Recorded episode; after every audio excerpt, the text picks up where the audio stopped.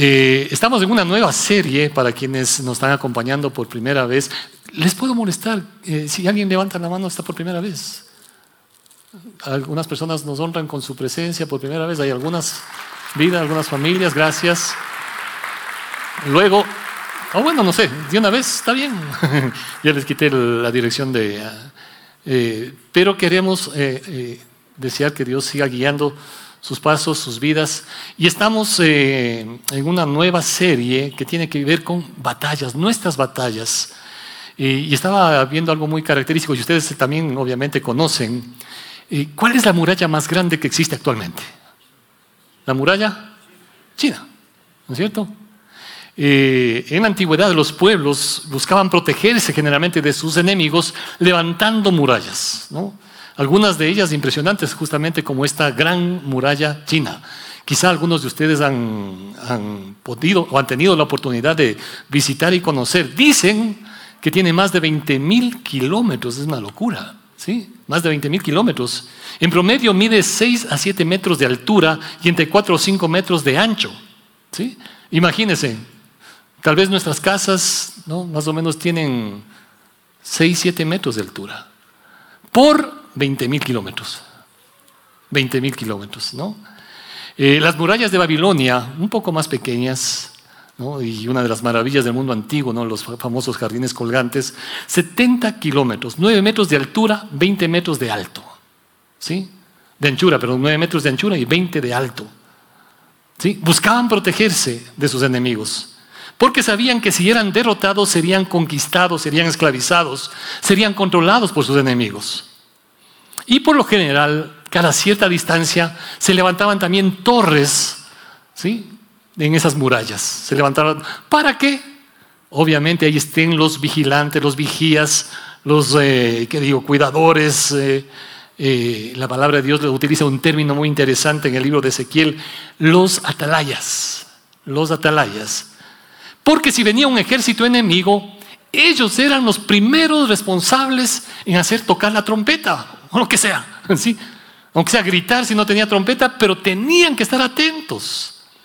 Si un ejército venía, obviamente la muralla les ayudaba, les protegía, pero si no estaban atentos, podían ser presa fácil, podían ser amenazados, vencidos y terminar siendo cautivos, esclavizados, ¿no? Y al control, al control de ellos. Eh, el muro de Jerusalén, ¿no? que también fue conquistado, ustedes saben, eh, el actual muro dice que mide más o menos cuatro kilómetros, algunos de ustedes conocen. De paso, se está programando una nueva visita para quienes estén interesados ¿no? en, nueva, un nuevo tour por allá.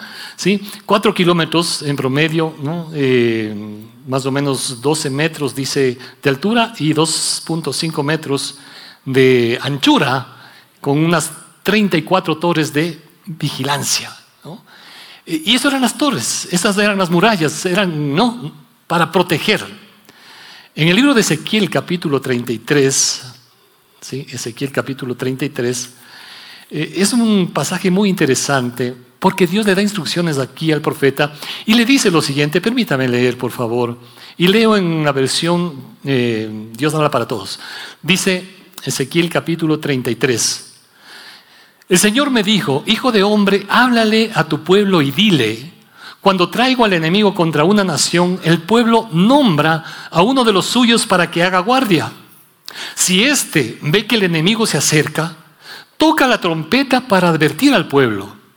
Si alguien oye la advertencia de la trompeta y la ignora, entonces será responsable de su propia muerte cuando venga el enemigo porque oyó el sonido de advertencia de la trompeta, pero la ignoró.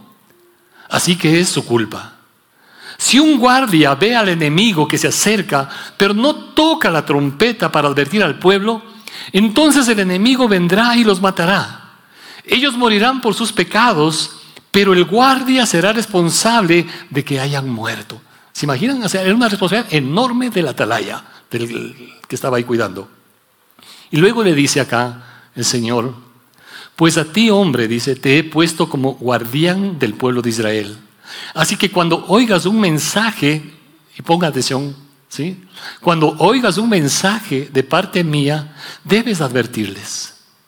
Es posible que te diga que les avise, que le avises, inclusive al perverso, dice acá esta versión, ciertamente morirás. Si no hablas con él y le adviertes que cambie su conducta, entonces morirá por su pecado, pero a ti te haré responsable de su muerte. En cambio, si le adviertes que cambie su conducta y que se vuelva a Dios y no lo hace, entonces morirá por su pecado, pero tú te habrás salvado. ¿Sí? Y entonces aquí vemos dos cosas importantes. Primero, obviamente, la necesidad de que el atalaya esté atento, esté despierto. Dile algún codazo al que está al lado suyo, dile, el atalaya debe estar despierto. De paso le despierta al que está al lado suyo. No, algunos están ahí, cuidado a las moscas. ¿No? El atalaya debía estar despierto. Déjele nomás que duerma tranquilo porque Dios habla en sueños también a veces. ¿No? El atalaya debía estar atento, debía estar atento, la primera cosa importantísima. La necesidad de estar atentos a cualquier amenaza, a cualquier ataque. Era la responsabilidad de este personaje, de este hombre. Él debía hacer sonar la trompeta. Pero también quien escuchaba, también debía prepararse para la batalla. El momento que sonaba la trompeta, todos los que estaban ¿no? adentro de la muralla tenían que movilizarse. Tenían que hacer algo. Estar preparados cuando venga el enemigo. Hermanos queridos y amigos, estamos también en batallas espirituales cada día y la palabra de Dios, podríamos decirlo, es como esa trompeta que anuncia, que proclama que hay amenazas que pueden venir a tu vida. Pero, debemos decirlo también, tú decides oír y estar atento. O tú decides que esto te dé por hijo. ¿Sí? No tiene tan mayor importancia. Te da igual, te da igual. Cada uno de nosotros somos responsables. Si cuando escucho un mensaje, ¿sí? Y Dios permita que en esta mañana, si sabes que Dios tiene algo para tu vida, tu corazón esté atento a lo que Dios quiere para tu vida. Porque también puede ser lo otro. ¿Sí? Escuchaste la advertencia, pero dejaste pasar como que nada sucede. También puede suceder eso. La primera cosa. Y la segunda cosa que es importante cuando venían los ejércitos, los ejércitos enemigos normalmente buscaban abrir una brecha, algún sitio, algún hueco por donde pasarse porque eso podía significar prácticamente la caída de toda la ciudad. Una pequeña brecha podía ser prácticamente la ruina de todo el pueblo. En el libro de Segunda de Reyes, capítulo 25, se hace una referencia justamente cuando cae el pueblo, la nación entera ¿no? del pueblo de eh, Israel, Jerusalén, eh, en manos de los babilonios. ¿sí? Y de la misma manera como un ejército buscaba escabullirse, infiltrarse para atacar al pueblo, también en el plano espiritual sucede eso. La palabra brecha viene de un término hebreo que significa abertura, fisura, grieta, ¿sí? especialmente en lo que tenía que ver con las murallas. Y una pequeña brecha, como digo, podía significar que todo se venga abajo, que todo se pueda venir abajo. En Segunda de Reyes 25 leo el verso 4, eh, perdón, el verso, sí, desde el 1. Dice, así que el 25 de enero, dice esta versión, la nueva traducción viviente, el 25 de enero, durante el noveno año del reinado de Sedequías, Nabucodonosor, rey de Babilonia, dirigió a todo su ejército contra Jerusalén. Rodearon la ciudad, construyeron rampas de asalto contra las murallas. Jerusalén estuvo sitiada hasta el año 11 del reinado de Sedequías. ¿Sí? En enero de ese año, del año noveno, hasta el 18 de julio del año 11. ¿no? Ustedes pueden calcular cuántos años. Del reinado de este rey Sedequías. Dice, el hambre en la ciudad ya era muy intensa y se había agotado por completo lo último que quedaba de alimento. Entonces abrieron una brecha en la muralla de la ciudad. Se abrió una brecha, se abrió un hueco. ¿Sí? Y el ejército del pueblo de Israel, en lugar de permanecer para enfrentar y, y, cubrir y tapar y solucionar eso, lo que hacen es junto con el rey salir huyendo. ¿Sí? Y ahí estuvo, y ustedes saben la historia. ¿sí? Jerusalén fue conquistada por los babilonios, arrasada completamente, los muros destruidos. Todo se acabó prácticamente. Ahí estuvieron las amenazas. ¿Había una muralla? Sí, había una muralla. Pero hay que tener cuidado también de las brechas. Había un atalaya. ¿Sí? Y seguramente tocaron trompetas y ahí estaba la ciudad sitiada y debían estar permanentemente atentos. Pasaron 70 años más o menos, ¿no? Ya vino otro imperio, el imperio Asiria, de Asiria. Y acá eh, encontramos otro personaje, Nehemías, ¿no? que está en la Biblia.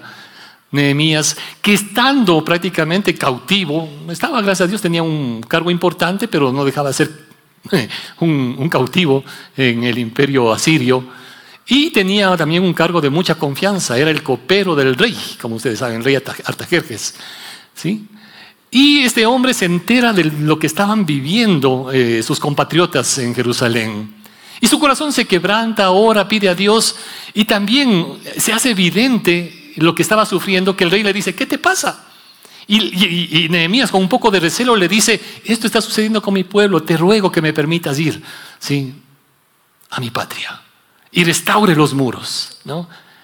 Y ahí no, la cuestión no era solamente eso, sino que inclusive ahí también tenían enemigos. Acá en el capítulo 6 de Nehemías habla de algunos personajes, ¿no? los términos, los nombres acá no, no voy a mencionar nada en este momento, pero dice que estos personajes descubrieron que yo había terminado la construcción de la muralla y que no quedaba ninguna brecha, dice Nehemías. ¿Sí? El hombre regresó, ¿sí? Hizo lo que tenía que hacer y estuvo atento para que no haya ninguna brecha por donde se puedan infiltrar los enemigos. Y más adelante dice, me di cuenta que estos que estaban ahí también buscaban la manera de hacerme daño. Así que en esta mañana, mis hermanos queridos, y pensando en lo que hemos estado um, viniendo hablando y vamos a continuar, es importante, primero, escuchar el mensaje de la palabra de Dios. Y en el nombre del Señor te pido, yo sé que puede haber muchas cosas que pueden estar distrayendo, preocupándote, yo no sé. Pero creo que la palabra de Dios es como esa trompeta que esta mañana te dice, ¿no? Y me dice, nos dice a cada uno de nosotros, atento, ¿sí? Atento a lo que yo quiero decir a tu corazón en esta mañana. Y la otra cosa, analiza si es que hay brechas por donde el enemigo quiere aprovecharse. Y Dios permita que hoy sea un día en que cierres esos espacios en tu vida. Cierra porque el enemigo puede ganar ventaja, como dice otro pasaje.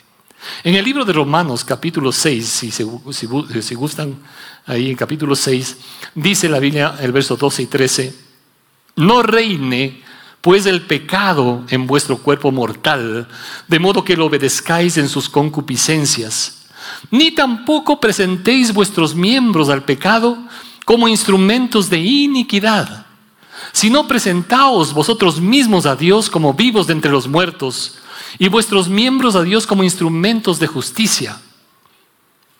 Porque el pecado no se enseñoreará de vosotros, pues no estáis bajo la ley, sino bajo la gracia. Otra versión dice, no dejen que el pecado los gobierne. Otra versión dice, no permitan que el pecado los controle. Lo que buscaban los enemigos cuando encontraban una brecha era conquistar, enseñorearse, gobernar y llevarlos a esclavitud. Eso era lo que buscaban. Eso era lo que buscaban. Y aquí la palabra de Dios, y permítame, leo esta, esta versión, eh, este mismo versículo de Romanos 6, 12. Dice, no permitan que el pecado controle la manera en que viven. No caigan ante los deseos pecaminosos. No dejen que ninguna parte, fíjense, no dejen que ninguna parte de su cuerpo se convierta en un instrumento del mal para servir al pecado. Tremendo. Y vamos a estar viendo cómo uno puede permitir que nuestro cuerpo, el cuerpo que Dios nos da es una bendición, es una bendición. ¿Sí? Qué lindo poder topar, levantar la mano, comer una sopa, qué sé yo, no, ver, ¿no? Pero asimismo, a veces nuestros ojos se desvían. Ustedes han visto, ¿no? Los varones, y vamos a estar hablando sobre esos temas también, son brechas son pequeñas brechas. ¿Sí? Pasa una chica, pues, se le, dio tortícolis. Porque sale a ver. ¿No? La boca, hermanos y hermanas queridas, la boca. El primer culto decía, digo, eh, es triste, pero me avergüenzo de eso, sí, pero agradezco a Dios. ¿Por qué? Porque antes de conocerle a Él, sí era un mal hablado terrible. Era un mal hablado y prestaba mis labios para insultar. Y me daba igual. Es más, y, qué vergüenza, ¿sí? A veces, a veces se toma hasta el nombre de Dios para un insulto. Y les da igual que puedan poner a Dios de por medio o cosas relacionadas a Dios con una palabrota, ¿sí? Con una palabrota. ¿Cómo se está presentando? Como dice acá, los miembros como instrumentos para servir al pecado. Tus ojos pueden prestarse para eso, tus oídos pueden prestarse para eso, tus manos pueden prestarse para eso. Tu corazón, todo tu ser se puede. Por eso dice acá, así que usen más bien todo su cuerpo como instrumentos para hacer lo que es correcto para la gloria de Dios. ¿Sí? Hay esa posibilidad y Dios quiere eso. El pecado ya no es más su amo, porque ustedes ya no viven bajo las exigencias de la ley, viven en la libertad de la gracia de Dios. Por eso no permitan que el pecado se siga enseñoreando. No dejen brechas abiertas de lo que está diciendo acá. Si la palabra de Dios nos está advirtiendo como una trompeta, entonces necesitamos estar atentos a eso. Ahora, y tenía una pregunta, y les hago también a ustedes. Eh, ¿Cuál crees que es tu mayor activo que tienes? ¿Cuál es tu mayor activo? ¿Tu casa? Si Dios te ha dado una casita propia, gloria a Dios, es tu casa. Tal vez tu carro, tal vez la cuenta bancaria, tal vez la empresa que tienes. Yo no sé cuál es tu mayor activo, tu profesión, cuántos idiomas hablas, yo no sé. Algunos dirán, no, tal vez son mis hijos, no sé si son activos o pasivos. o, el exmarido o la mujer, porque a veces pasa eso. ¿sí?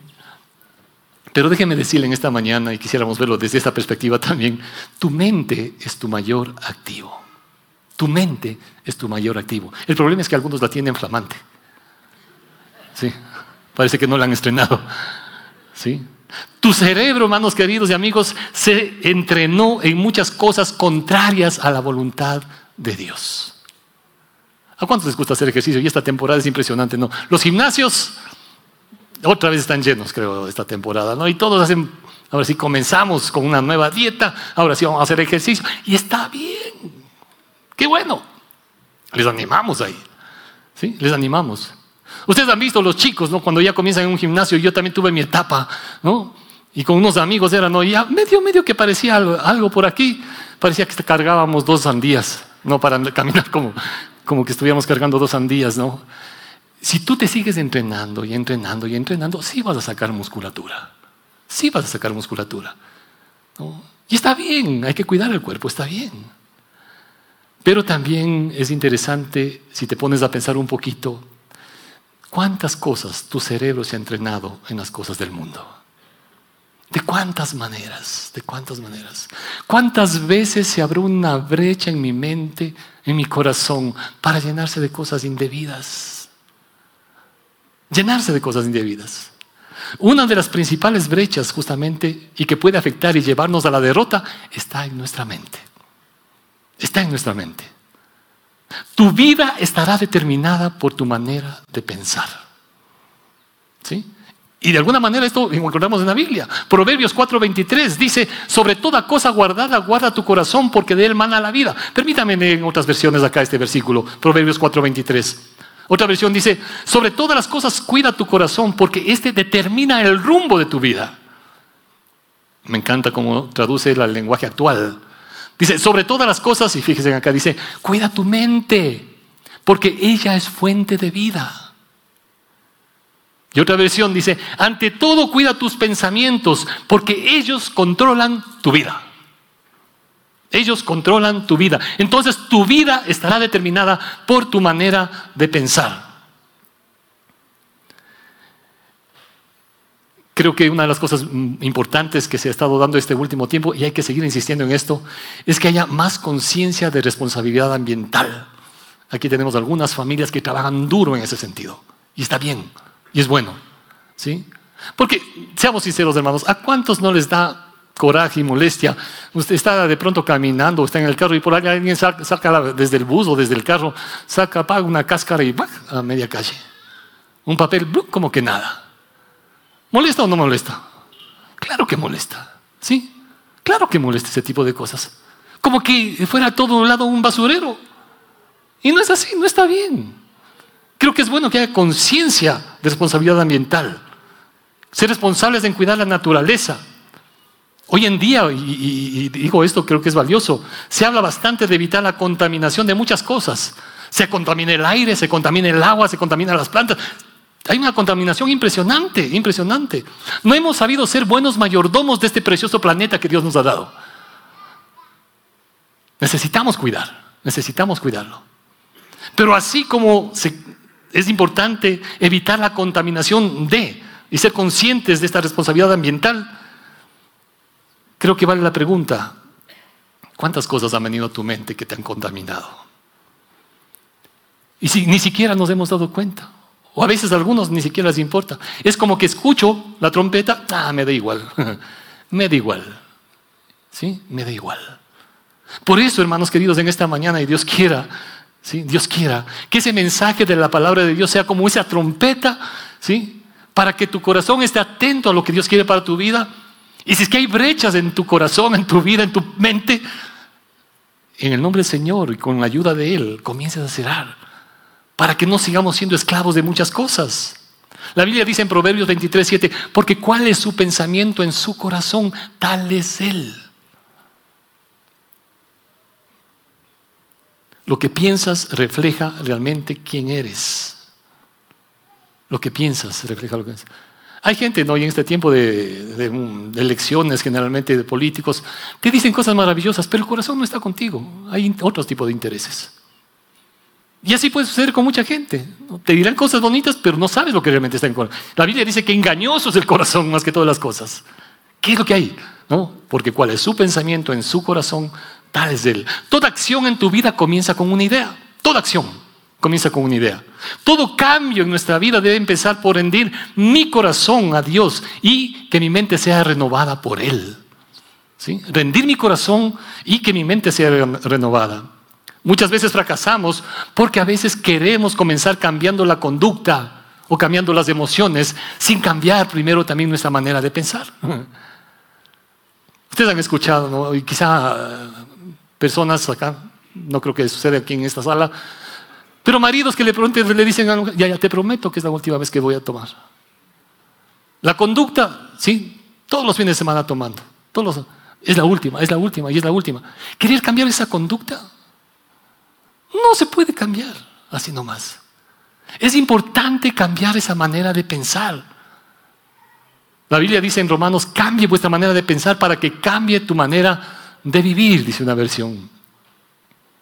Un autor dice, para renovar tu corazón, Jesús tendrá que revisar primero tu sistema de creencias. ¿Sí? Si quieres que tu corazón sea renovado, entonces permite que el Señor revise tu sistema de creencias. Dice, toda conducta se basa en una creencia. Toda conducta se basa en una creencia. Y yo digo, esto puede ser con respecto a Dios. Si yo tengo una creencia con respecto a Dios, que es el bonachón, que no va a pasar nada, que no dice nada, yo puedo hacer de mi vida lo que me dé la gana, sí, esa va a ser mi vida. Porque mi creencia es que tengo un Dios que es como el abuelito que está buena, buena gente por ahí. Si yo creo en Dios de esa manera y no le veo a un Dios santo, soberano, sino que lo veo de esta manera, esa es mi creencia. Y eso va a afectar mi conducta. Con respecto a Dios, con respecto a mis padres, si sé honrarles, respetarles, valorarles. Con respecto a las autoridades, a amigos. Las chicas pueden decir, no, pueden tener la creencia, la creencia, todos los hombres son iguales que dicen, queridas damas, todos los hombres son iguales, parece cortados por la misma tijera. Y si usted le pregunta a los varones, a decir lo mismo. Todas las mujeres son iguales. no es así. No es así. Pero uno comienza a autoconvencerse y uno comienza a tener determinadas conductas en base a una creencia. En base a una creencia. Quizá por distintas experiencias también, es cierto. El tiempo. ¿Cuál es ¿no? tu convicción con respecto al tiempo? Estamos comenzando un nuevo año. Qué bueno poder administrar de manera correcta, adecuada. O simplemente no. ¿sí? Hay recursos valiosos que el Señor nos ha dado. El tiempo es uno de ellos, definitivamente. Hay gente que no le interesa el futuro. Sí, con tal vivir el presente nada más. Sí, está bien. Que podamos ver, claro, en la dependencia del Señor cada día pero sabiendo que nos encaminamos para algo que el Señor quiere de, la de mejor manera para nuestras vidas. El dinero, el dinero. ¿Cuál es tu creencia con respecto a, ¿eres dueño o administrador? Es decir, toda conducta se basa en una creencia. Siempre que haces algo, bueno o malo, si alguien actúa de una u otra forma, es porque hay una creencia. Toda conducta se basa en una creencia. Y detrás de cada cosa que nosotros hagamos, aunque parecería que no, hay una creencia. Y la pregunta es, ¿sabes cuáles son tus creencias? Porque toda conducta, todo hábito, todo desorden equivocado, detrás de eso hay una creencia equivocada. ¿Cómo surge la idolatría? Una creencia equivocada. ¿Sí? Una creencia equivocada. ¿Cómo surge el irrespeto, la deshonestidad, la mentira, el orgullo, la prepotencia? Comenzamos a autoconvencernos de cosas que a lo mejor no son como nosotros pensamos. Tu mente, tus pensamientos van dando forma a tu vida. ¿Sí? Cuando la palabra de Dios dice acá, cuida tus pensamientos porque de ellos fluye la vida, entonces da a entender que puedes elegir lo que piensas. Me gusta decir eso, aunque sea redundante, y perdón acá, ¿no? Debemos aprender a pensar en lo que estamos pensando. ¿Sí? Piensa en ese pensamiento. Pues eso digo, aunque, aunque suene redundante. ¿Sí? ¿De dónde viene eso? ¿De ti? ¿De experiencias? ¿De otra gente? ¿De Dios? ¿Del abismo, del mal? Yo no sé. ¿Sí? Piensa en lo que estás pensando y elige lo que deberías pensar.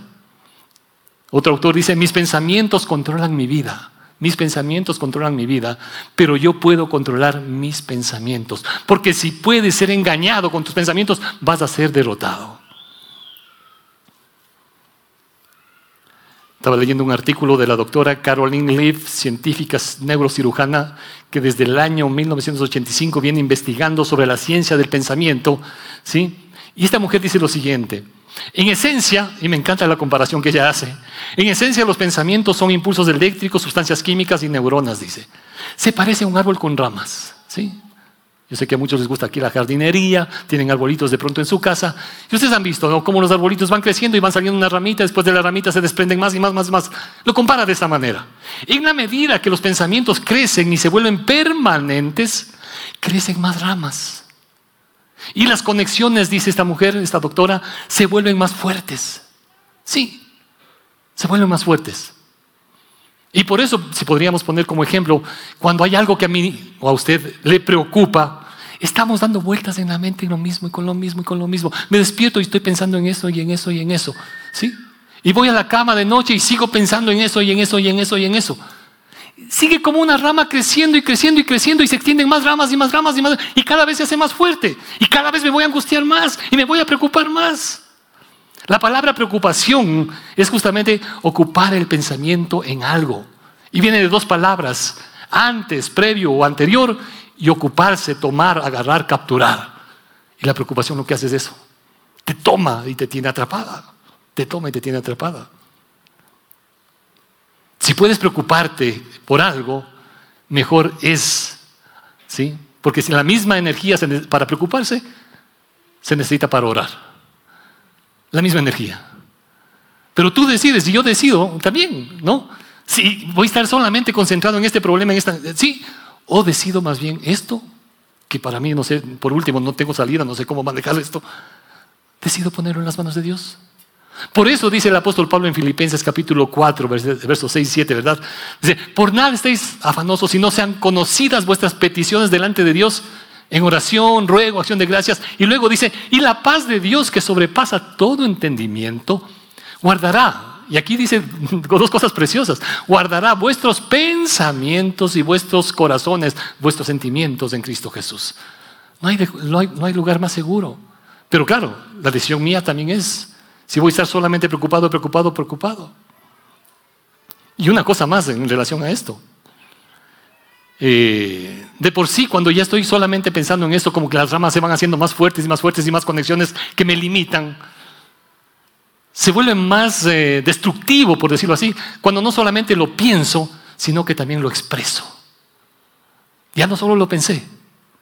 ¿sí? Yo puedo pensar en decir, eh, perdón que tome el ejemplo acá, Pastor Dani, yo puedo pensar, pensar, ay, me cae mal el pastor Dani. ¿No? Una cosa es que yo piense, y eso tengo que arreglarlo con Dios, pero otra cosa es que vaya y le diga, pastor Dani, perdone, pero usted me cae mal. Ya salió de mi boca. Sí, ya salió de mi boca. Por eso la Biblia dice en Proverbios 18, 20 y 21, del fruto de la boca del hombre se llenará su vientre. Se saciará del producto de sus labios. La vida y la muerte están en poder de la lengua y el que la ama comerá de sus frutos. Una cosa es que piense y otra cosa es que lo diga. Hay gente que está preocupada por algo, preocupada y se autocondena y, se autolimita también. No, no, de esto ya no voy a salir, ya no, esto es imposible, ya no. No solo ya lo pensó, sino también comienza a expresarlo, a decirlo y a limitarlo. Interiormente dice esta doctora, hey, las ramas siguen creciendo y haciendo conexiones, ¿sí? y te van a seguir asfixiando.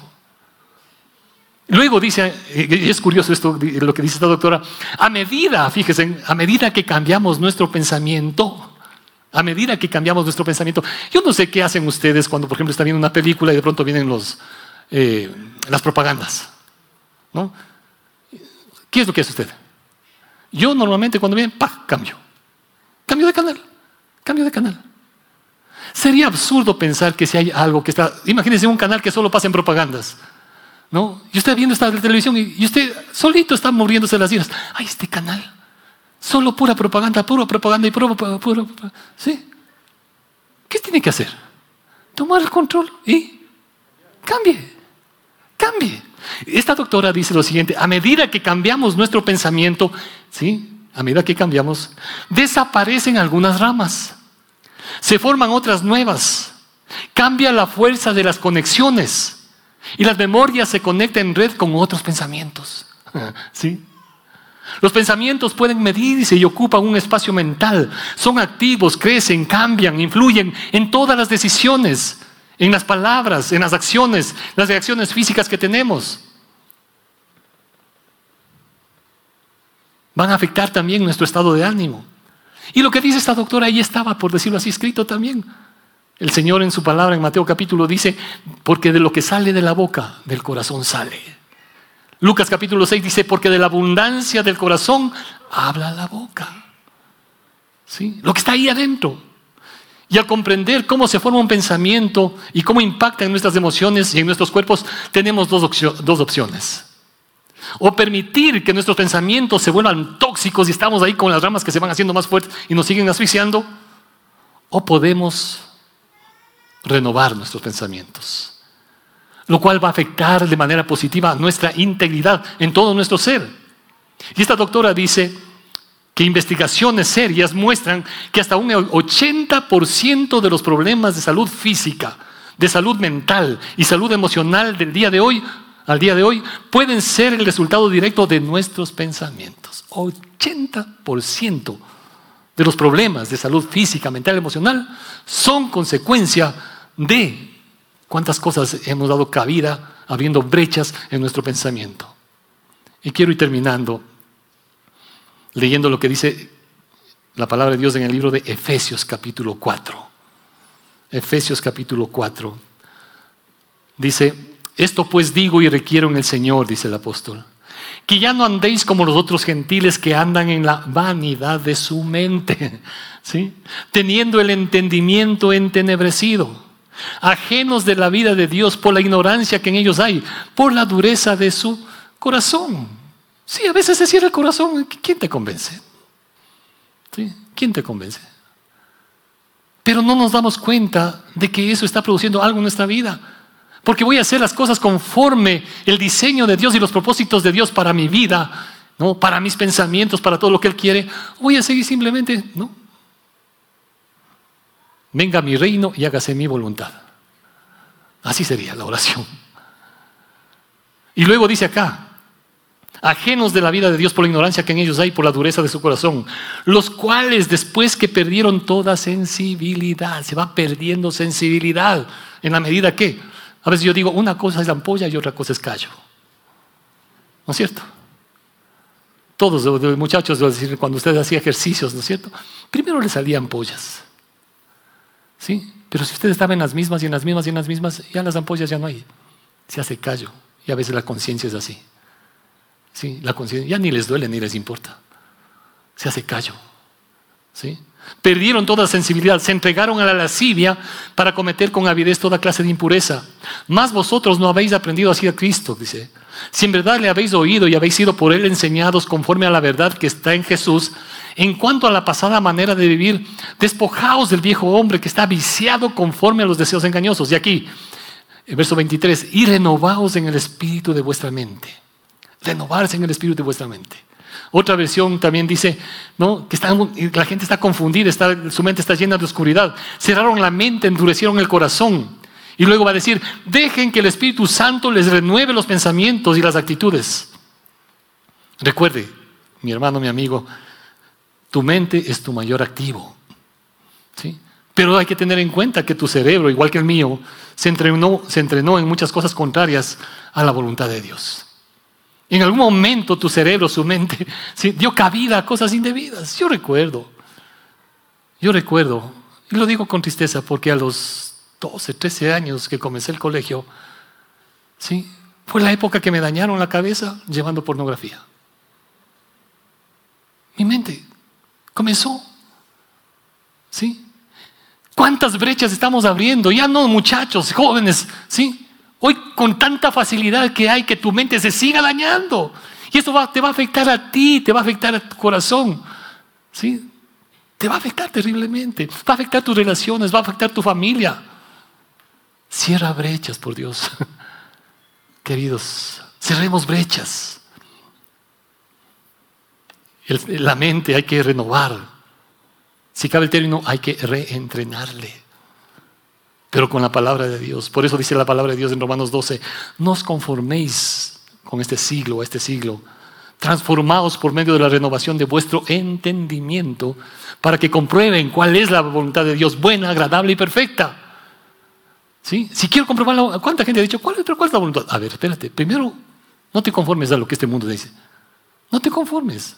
Cierra brechas y entonces encamínate para que tu mente vaya siendo renovada cada día. Porque la palabra de Dios, al igual que un atalaya, advierte del peligro y las amenazas, pero cada uno es responsable de oír, o, digámoslo así, o hacerse el sordo. Cada uno es responsable, pero hay consecuencias. ¿Sí? Hay consecuencias. Dice en el libro de Hebreos capítulo 4 que la palabra de Dios penetra hasta partir el alma, las coyunturas, los tuétanos y discierne los pensamientos y las intenciones del corazón. ¿Sí? Ahí está la proclamación de la palabra.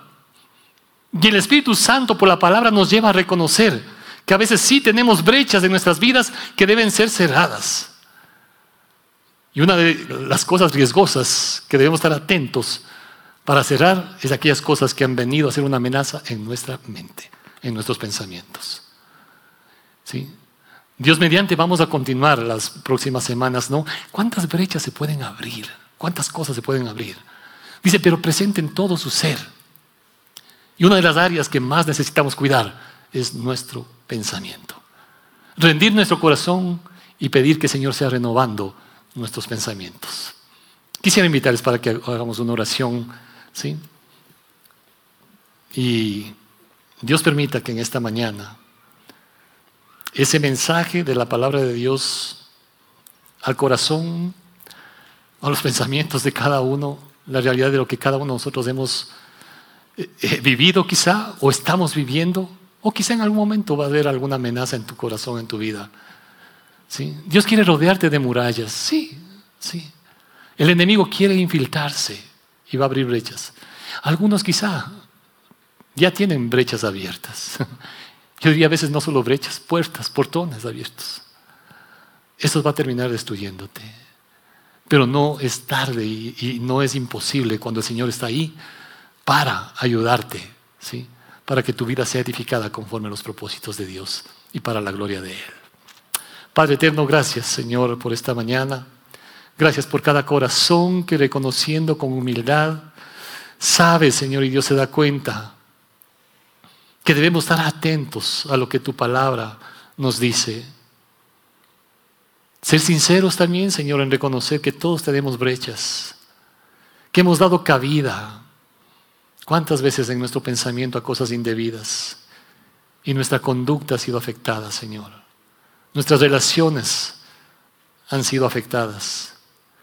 Pero en esta mañana queremos venir ante la cruz de Cristo para decirte, Señor, nos rendimos delante de ti, con todo nuestro ser, nuestro corazón, nuestros pensamientos, Señor. Permítenos rendirlos delante de ti y haznos aquellos hombres y mujeres, niños y jóvenes, Señor, que viven conforme la verdad de tu palabra enriqueciendo nuestro corazón y nuestra mente con tus principios, con tus verdades, Señor y Dios, dándote prioridad en nuestras vidas. Quizá en esta mañana hay algunas personas que ya han entregado su corazón a Cristo, pero quizás sigues luchando con algún pensamiento. Ríndelo a Él y cierra esa brecha. Quizá hay personas que por primera vez están diciendo, Señor, yo necesito de ti. No es en tus fuerzas, es en dependencia de Él que puedes entregar tu corazón y decirle, Señor, aquí está mi vida. Aquí está mi vida, aquí está mi corazón. He abierto tantas brechas en mi mente y mi corazón que solo tú conoces por dónde he andado. Pero tú me limpias y me perdonas. Renueva mis pensamientos y encamíname en tu verdad. Te lo pido, Señor, y te agradezco en el nombre de Cristo Jesús. Amén. Amén. Que el Señor nos bendiga a todos y vamos ahí, continuamos en la batalla.